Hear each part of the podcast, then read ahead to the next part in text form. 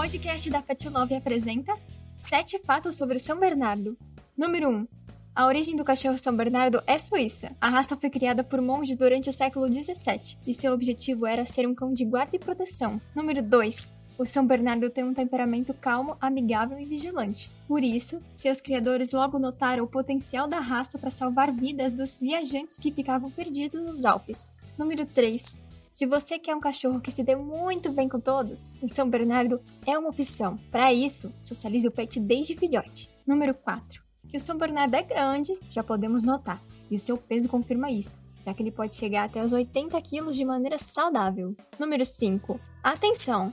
Apesar de ser um cão de energia moderada, a raça possui tendência a ter obesidade. Por isso, são necessárias atividades diárias. Número 6. Se você já assistiu o filme O Beethoven, deve se lembrar como São Bernardo era arteiro, né? Essas desobediências podem realmente acontecer com cães dessa raça. Por isso, o adestramento pode ser uma boa pedida. Número 7. A raça se dá muito bem com crianças, sendo apelidada por muitos como cachorro babá, já que a sua paciência com os pequenos costuma ser grande.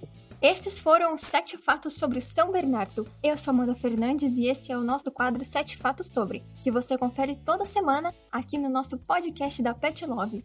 Para mais conteúdo sobre raças, acesse petlove.com.br barra raças.